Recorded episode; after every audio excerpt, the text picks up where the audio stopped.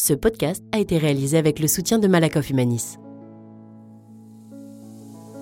Bonjour, je suis Mickey Mahu.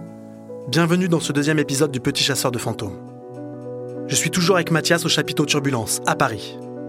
Les Turbulents y exercent plusieurs métiers avec comme finalité la production de spectacles. Quand j'étais petit, je rêvais d'être informaticien.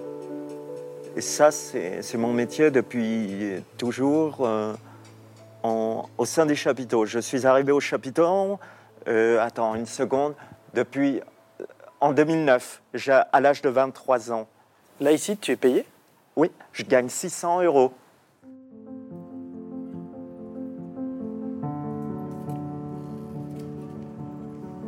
Au chapiteau Turbulence, je, je fais euh, la multimédia le lundi toute la journée. Je suis en train de faire du détourage Et pourquoi pour euh, la plaquette Turbulence. Et ça demande de la concentration et de la précision avec le lasso polygonal. Le mardi matin, je fais le théâtre à la mission bretonne. Attends, tu, tu vas dire que le chien, t'as cru qu'il était fou, c'est ça? Ah, il était complètement fou, oui. Mais c'est pas les chiens qui s'en foutent, c'est les vaches. Le vendredi matin, je suis en, je suis en maison des écrivains. Mathias, pour toi, c'est quoi la poésie? Eh ben, tu inventes un truc, tu l'écris, tu t'inspires, et ensuite tu la lis devant tout le monde.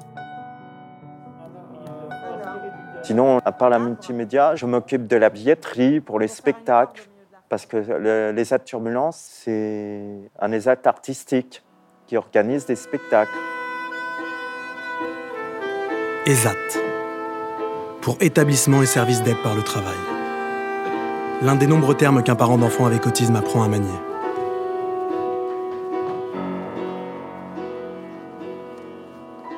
Au chapiteau Turbulence, euh, certains ont à peu près les mêmes difficultés que d'autres. Sauf euh, la plupart se répètent beaucoup plus que moi. Moi, je me répète moins. Tous les turbulents travaillent et participent aux activités. Chacun fait selon ses capacités et ses envies. Couture, musique, théâtre, informatique, écriture et même cuisine. Comme à Nice. Je m'entends très bien avec Anis. Par contre, il a des problèmes pour s'exprimer.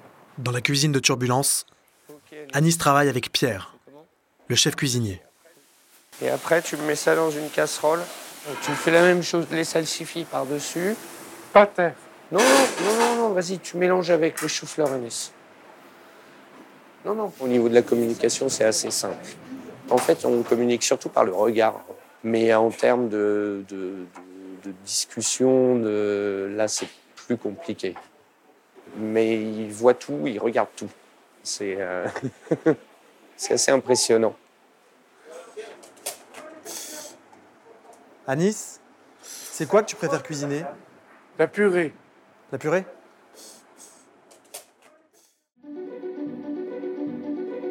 Qu'ils parlent ou non, les jeunes de Turbulence font des choses qui leur ressemblent.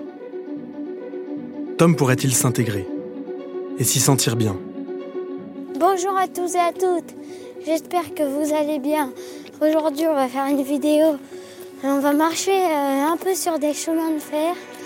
Euh, ils sont pas SNCF, a priori, c'est ce qu'on me dit. C'est quoi que t'aimes bien quand tu marches sur des chemins de fer comme ça Ah, je sais pas, j'adore ça, c'est ma passion. Ça détend, c'est beau. euh.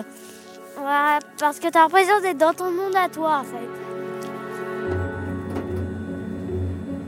Tom trouvera-t-il un jour un travail dans le monde ordinaire? Je pense avoir trouvé la personne qui va pouvoir m'aider. Elle a coécrit une bande dessinée, La différence invisible. C'est son histoire, celle d'une femme autiste diagnostiquée à l'âge adulte, et de ses difficultés dans le milieu du travail.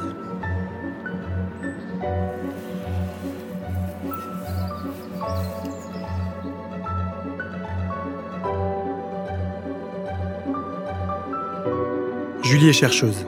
spécialisée dans l'insertion professionnelle des personnes autistes. Elle s'est fait connaître aussi grâce à sa chaîne de vidéos sur Internet, Le rêve de Tom. Bonjour à tous, c'est Super Pépette, l'autiste qui non seulement parle, mais en plus a des choses à vous dire.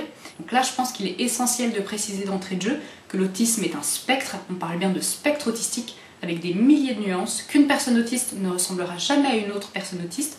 Il y a quasiment une forme d'autisme par personne autiste. L'objectif, c'était déjà pour les personnes autistes qu'elles puissent se dire euh, Ah, mais c'est super, enfin, je peux lire les écrits ou regarder la vidéo de quelqu'un comme moi, et ce que cette personne dit, ça me parle, et donc je me sens moins seule, etc. Et ça, je pense que c'est très important parce qu'on est une communauté assez éclatée. L'objectif, c'était aussi de, bah, parler aux non-autistes pour qu'ils comprennent un petit peu mieux comment on fonctionne, et donc. Euh, plutôt que de nous considérer comme des personnes vraiment bizarres, etc., qui comprennent que chacun a son mode de fonctionnement et qu'ils apprennent aussi à faire avec. Dans cette vidéo, nous allons voir comment a émergé le mouvement social pour les droits des personnes autistes aux États-Unis. Alors, c'est parti. Je reçois souvent cette remarque de Oh là là, mais euh, ça se voit pas, on dirait pas que tu es autiste. Est-ce qu'il y a le don de m'exaspérer? En fait, euh, ce que ça veut dire quand les gens me disent ça, c'est Oh là là, mais en fait, tu corresponds pas du tout euh, à l'image que je me fais de ce que devrait être une personne autiste parce que voilà, parce qu'il y a des personnes autistes chez qui ça se voit plus que d'autres. Mais moi, si on vit avec moi pendant 24-48 heures, on va très vite le voir en fait. Hein. On va très vite voir que euh, ma vie, elle est quand même assez pauvre. C'est-à-dire que j'alterne entre les moments où je travaille, les moments où je récupère dans le canapé sans pouvoir rien faire et je vais peut-être promener mes chiens au parc et c'est tout et ça se limite à ça. Depuis 10 ans, mon intérêt spécifique, euh, c'est quand même euh, l'autisme. Mais je ne m'intéresse pas vraiment à l'autisme d'un point de vue clinique, c'est-à-dire euh, symptômes, traitements, etc. Au contraire, je m'intéresse plutôt à l'autisme d'un point de vue euh, social, donc en m'intéressant euh, aux discriminations, etc., au fait qu'on fait partie d'une communauté opprimée, de mon point de vue. Bon, voilà. Je vais pouvoir compter sur Julie pour trouver des réponses à mes questions. Elle me confirme aussi que la France a beaucoup de retard. On n'a pas de données fiables en France sur le taux d'emploi des personnes autistes. Ce qui déjà en soi euh, veut dire beaucoup. Je rigole, mais c'est vraiment nerveux parce que je trouve c'est honteux. Et on considère aussi assez facilement la personne, et particulièrement la personne autiste, comme une somme de déficit auquel il faudrait pallier, plutôt que euh, de considérer que cette personne a des forces sur lesquelles on pourrait capitaliser.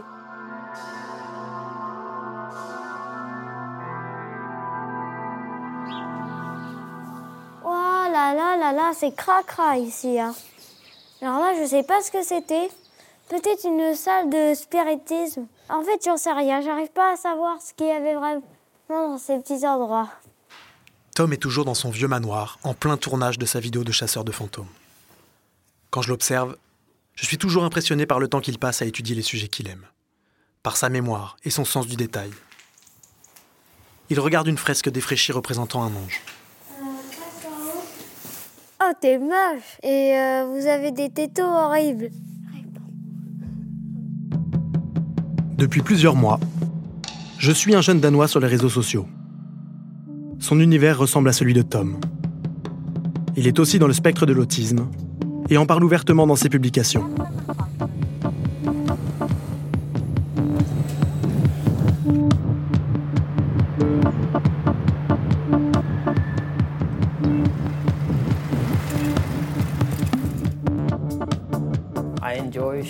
J'aime photographier des lieux abandonnés. Ce sont toujours des lieux différents de ceux que je fréquente en tant que touriste. Ce sont des lieux où personne d'autre ne va. C'est l'aventure. Il passe aussi beaucoup de temps à photographier les avions.